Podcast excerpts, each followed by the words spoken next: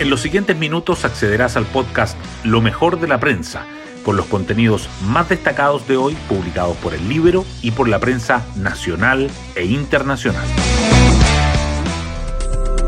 Buenos días, soy Trinidad Mate y hoy, viernes 16 de febrero, les contamos que tras la polémica suscitada esta semana, ayer la Corte Suprema decidió echar pie atrás a la millonaria compra de 22 autos de alta gama para renovar la flota que utilizan los ministros del máximo tribunal y el fiscal judicial.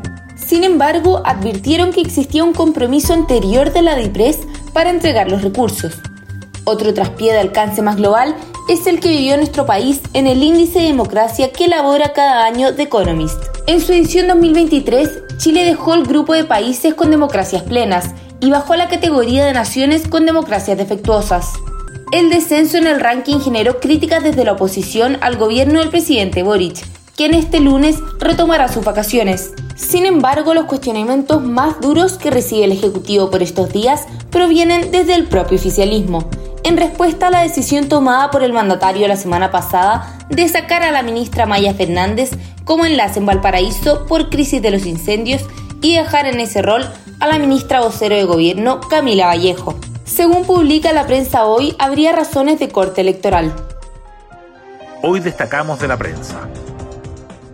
La Corte Suprema frena la compra de 22 Lexus para jueces, aunque insiste que Hacienda sí comprometió los recursos. Tras un nuevo pleno del máximo tribunal, el secretario Jorge Sáez comunicó la cancelación de la adquisición, una transacción por casi 1.300 millones, aunque reiteró que había un acuerdo con la DIPRES para que se dispusieran los fondos.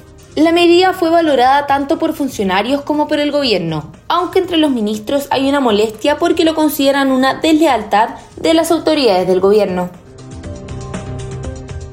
Cambio de ministra de enlace develó la soterrada carrera senatorial por Valparaíso. Tras las designaciones sucesivas de Fernández y luego de Vallejo como enlaces por emergencia de los incendios, comenzaron a mencionarse una serie de posibles candidatos por la región. Allende del Partido Socialista, Lagos Weber del PPD y Chaguán de RN no repostularían. Y hay dudas sobre la Torre de Revolución Democrática y Piug Independiente. Los criterios de Boric para definir a sus enlaces de crisis. A la hora de nombrar un secretario de Estado para que esté a cargo en las coordinaciones de las emergencias, el mandatario considera varios factores, entre ellos la disponibilidad y la confianza. The Economist vuelve a catalogar a Chile como una democracia defectuosa y los parlamentarios cuestionan al gobierno. La publicación de la revista británica produjo preocupación en el mundo político, desde donde se llamó a preservar la estabilidad democrática.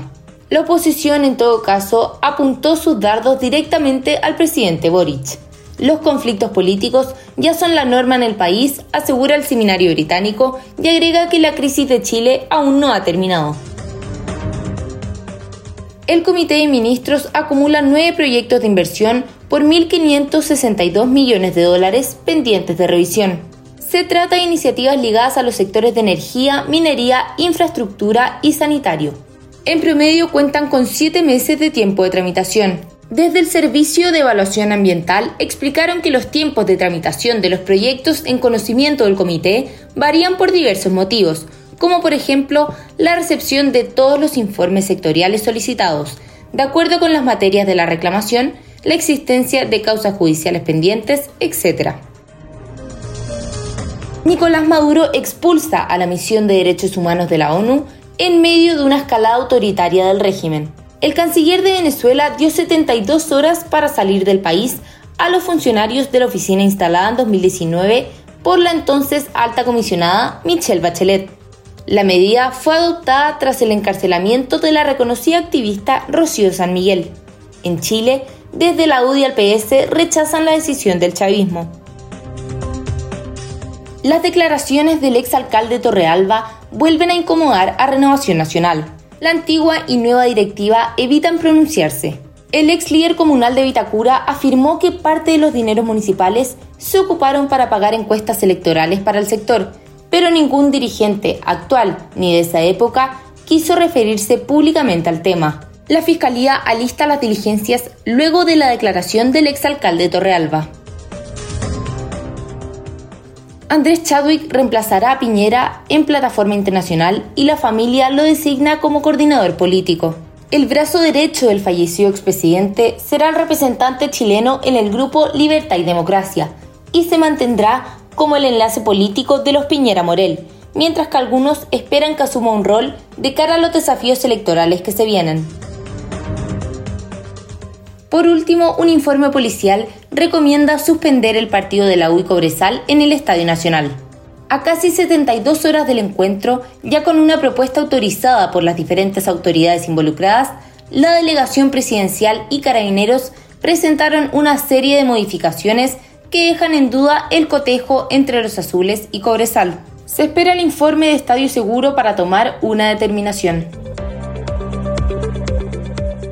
Bueno, eso fue todo por hoy. Yo me despido, espero que tengan un excelente fin de semana y nos vemos el lunes de vuelta con un nuevo podcast, Lo mejor de la prensa.